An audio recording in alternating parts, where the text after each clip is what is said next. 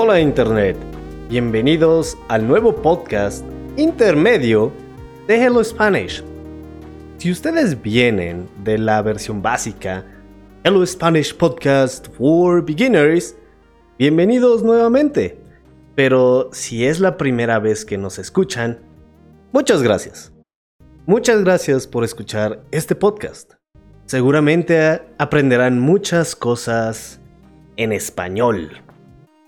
Esta versión del podcast, a diferencia del podcast de principiantes, será un poco más larga.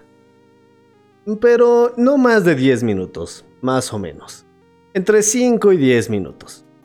Trataré de que sean muy fáciles de escuchar y fáciles de digerir. Los temas van a ser muy variados, muy variados, más que la versión básica. La versión intermedia tendrá temas específicos o temas simples como la vida cotidiana de un mexicano. Para que puedan escuchar estos podcasts mientras manejan, mientras desayunan o incluso antes de dormir. O tal vez si están en el baño. Hoy mientras desayunaba y pensaba sobre qué hacer el primer podcast de nivel intermedio, una alarma sonó en mi reloj inteligente. Es la hora de regar el jardín. Algo tan simple y tan cotidiano, ahora es muy fácil de obtener, pero era inimaginable hace 30 o 35 años. Algo tan simple como recibir un recordatorio en una pantalla pequeña era algo que los supersónicos de Jetsons Family solamente podía tener. Siempre, siempre me ha gustado tener un reloj en mi mano tuve relojes de agua, que realmente no eran de agua, sino que tenían un reloj abajo de un compartimento con agua y parecía que tenían agua. Mi primo, yo recuerdo, tuvo un reloj que se transformaba en Transformer. O, para decirlo correctamente, un Transformer que se convertía en reloj. Pero, ¿ustedes se acuerdan cuando los relojes inteligentes eran realmente un reloj con una pantalla súper pequeña y pequeños botones de calculadora? ¿O cuando los relojes inteligentes eran capaces de prender y apagar una televisión? Eso era tecnología. Hace muchos años, eso era tecnología. Si ustedes se acuerdan, definitivamente tienen más de 25 años.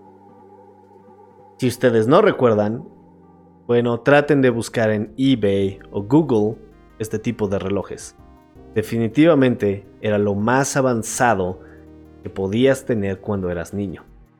Cuando yo era niño, mis papás me regalaron uno de estos relojes, pero no el original, no el original de Casio, ese era muy caro, pero sí tenía uno de una marca cualquiera, pero tenía calculadora. Estoy seguro que los botones de este reloj se sentían un poco diferentes que los del reloj Casio, pero la función de calculadora estaba ahí. Era un poco difícil de presionar los botones porque a veces presionabas el botón 8 y también presionabas el botón 5. Eran muy pequeños, pero tenía una calculadora en mi mano. Recuerdo que una vez tuve problemas con este reloj porque estaba prohibido usar calculadora para resolver cálculos matemáticos en la primaria. Mi maestra confiscó el reloj, ella tomó el reloj de mí y mi madre tuvo que ir a la escuela al día siguiente para recuperar el reloj. Hoy en día los relojes inteligentes son súper avanzados, son muy avanzados, casi tan inteligentes como los celulares que tenemos. Tienen demasiadas funciones. Creo que demasiadas que pierden su singularidad. Por ejemplo, el reloj inteligente que tengo ahora en mi muñeca puede medir la cantidad de pasos que doy cada día. Y ustedes seguramente van a decir como, ¡Puh! Esas cosas puede hacerse con incluso cualquier aparato. Y recuerdo que en el año 2000 más o menos había estos pequeños aparatitos o dispositivos muy pequeños en cajas de cereal en México que podías poner en tu cinturón para contar los pasos que dabas. Pero bueno, mi, mi, reloj puede contar los pasos y también puede decirme cómo fue mi sueño la noche anterior. Esto me ayuda un poco para saber cuánta energía voy a tener el día actual. Puede decirme cómo es mi respiración e incluso advertirme si mi respiración es anormal. Nunca lo ha hecho, pero supuestamente la función está ahí. Tiene GPS también. Tiene un medidor de estrés. Aparentemente ahora no estoy estresado. y puede reproducir música. Puedo poner música en el reloj y con Bluetooth puedo reproducir música. Puede mostrarme el clima y avisarme de notificaciones de mi celular. Incluso puede crear alarmas para recordarme de cosas. Y esta es una de las funciones más importantes para mí, que pueda avisarme por medio de vibraciones de alarmas. Esta es la razón número uno por qué uso un reloj inteligente. Déjenme contarles esta historia. Yo compré este reloj, o yo compré hace mucho tiempo un reloj diferente, porque podía comprar, quiero decir, porque podía configurar alarmas y podría despertar. De esta forma, no tendría que sonar nada y podría despertar sin despertar a mi esposa. Solo a mí. Hace muchos años yo despertaba antes que ella y ella despertaba una o dos horas después que yo. Ella odiaba, completamente, ella odiaba que yo la despertara con mi despertador.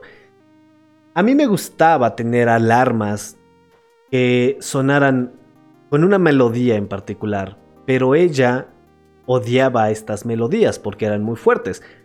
Entonces yo tenía que usar melodías un poco ligeras que no me gustaban y despertaba yo con un mal genio, de mal humor. Pero después de que compré mi primer reloj inteligente, eso desapareció. Yo podía configurar una alarma para que vibrara en mi mano sin ningún sonido y yo podía despertar. Puedo decir que este dispositivo en mi muñeca, capaz de vibrar y despertarme, fue lo que salvó mi matrimonio en ese momento. yo podía despertar y ella podría podía seguir durmiendo sin ningún ruido. Eh, well, excepto cuando se me caía algo y ella despertaba. Ahora mi reloj inteligente sigue teniendo la misma función básica. Todavía despierto con esta vibración en mi muñeca. No importa qué otras cosas hace mi reloj inteligente, mientras pueda vibrar cuando lo necesite, será siempre, siempre el mejor dispositivo electrónico que yo pueda tener. Muchas gracias por escucharnos y bienvenidos a Hello Spanish Podcast Intermediate.